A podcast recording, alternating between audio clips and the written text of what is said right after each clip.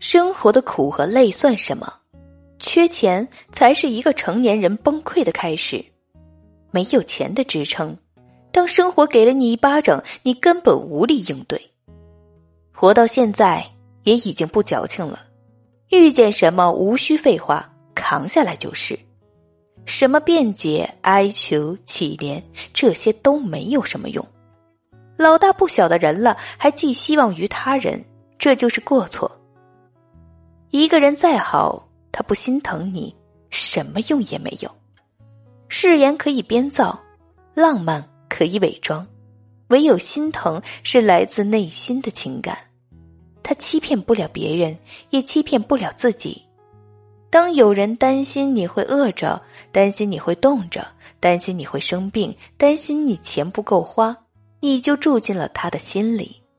他再好，不是对你都没有用。奶茶并不比烟贵，一束花也算不得高消费。女孩子，你要分清他是真穷还是在敷衍，才会什么仪式感都不给。最近很喜欢一段话：慢热。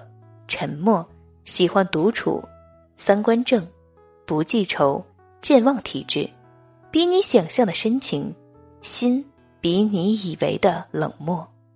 无论对自己或是别人，也应该抱着不高估也不看轻的态度。